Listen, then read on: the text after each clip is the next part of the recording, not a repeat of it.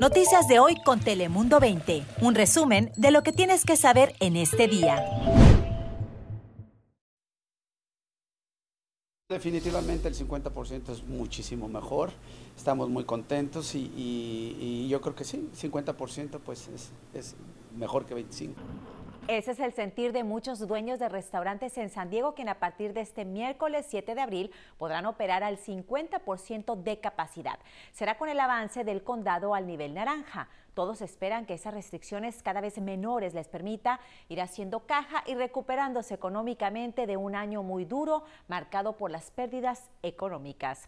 Bienvenidos a nuestro noticiero digital de Telemundo 20 Noticias de hoy. Yo soy Lizeth López y aquí encontrarán las informaciones más importantes del día en pocos minutos.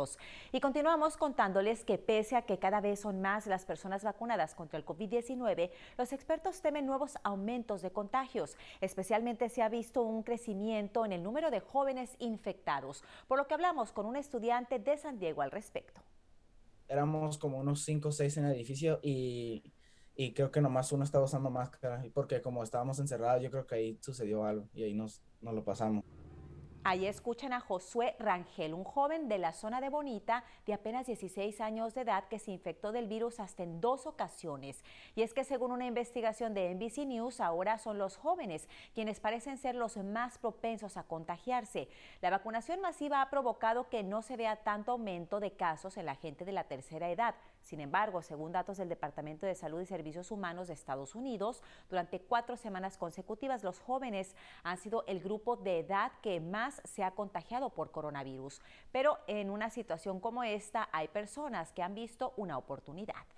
Y para que se dé una idea, California cuenta con una de las tasas de positividad más baja en todo el país. De acuerdo a información del Estado, en promedio se registra 1.6% de casos positivos. Y aquí en San Diego el promedio de infecciones es escasamente por arriba de un 2%.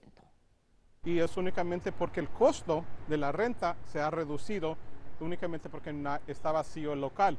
Y eso es la clave, buscar los que están vacíos y de, ¿sabes qué? Es una buena oportunidad para mí, hay que tomar ventaja.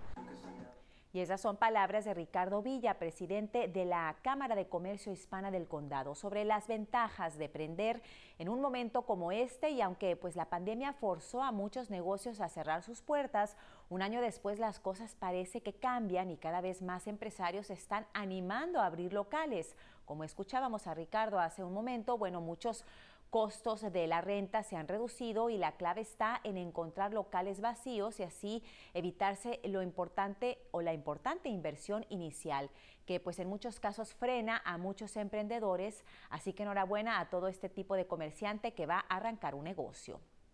Y les hablamos ahora de un problema del que hemos ido pues contándole en los últimos meses. Se trata de los desalojos. Mucha gente teme perder su vivienda y las autoridades discuten una medida que prohibiría los desalojos sin una causa justa. Solamente es bloquear todos los desalojos, porque si no los bloqueamos para el 10 de abril, yo no sé dónde, dónde voy a vivir.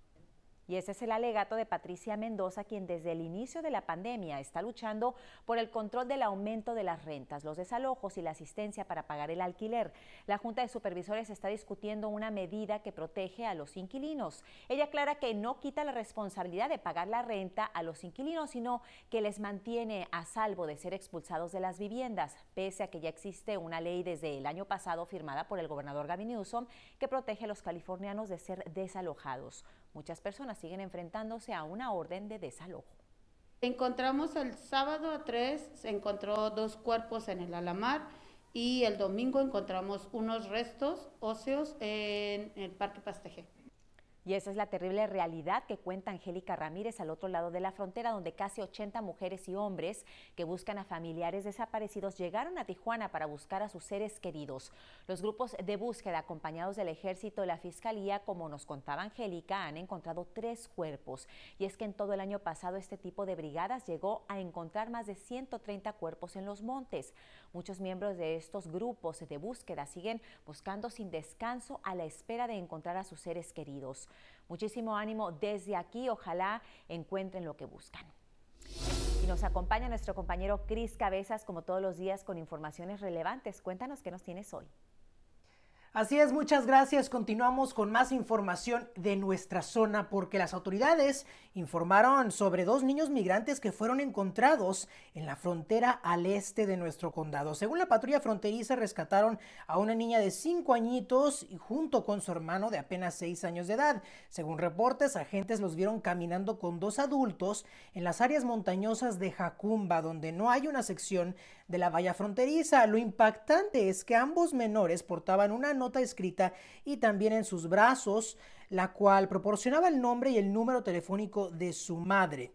De acuerdo con los agentes, ellos se comunicaron ya con la mujer para obtener más información de los pequeños y fueron procesados y después transferidos al Departamento de Salud y Servicios Humanos. Esperemos que pronto se reúnan de nuevo con sus familias. Pero cambiemos de tema y vengámonos acá a San Diego, al centro, porque el ayuntamiento de la ciudad votó para aprobar la denominada medida C.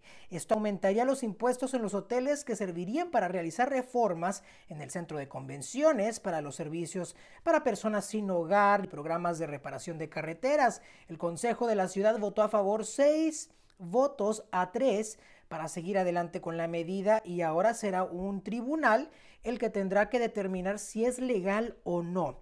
El alcalde Todd Gloria, por su parte, afirmó que en San Diego han sido capaces de beneficiarse de otras ciudades que han litigado sobre esta misma cuestión y han tenido éxito.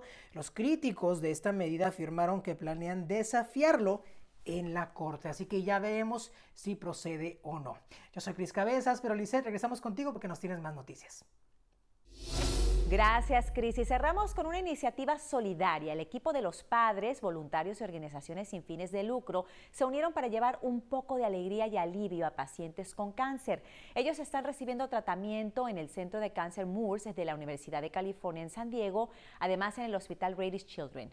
Muchos de estos pacientes son de alto riesgo y es por eso que el equipo de voluntarios de los padres lleva directamente las despensas hasta sus casas. Una increíble iniciativa de unidad y apoyo aquí en nuestra región. Y hasta aquí esta edición de Noticias de hoy. Ya saben que pueden encontrarnos diariamente para estar informados con lo más relevante en pocos minutos. Yo soy Lice López, gracias y hasta la próxima.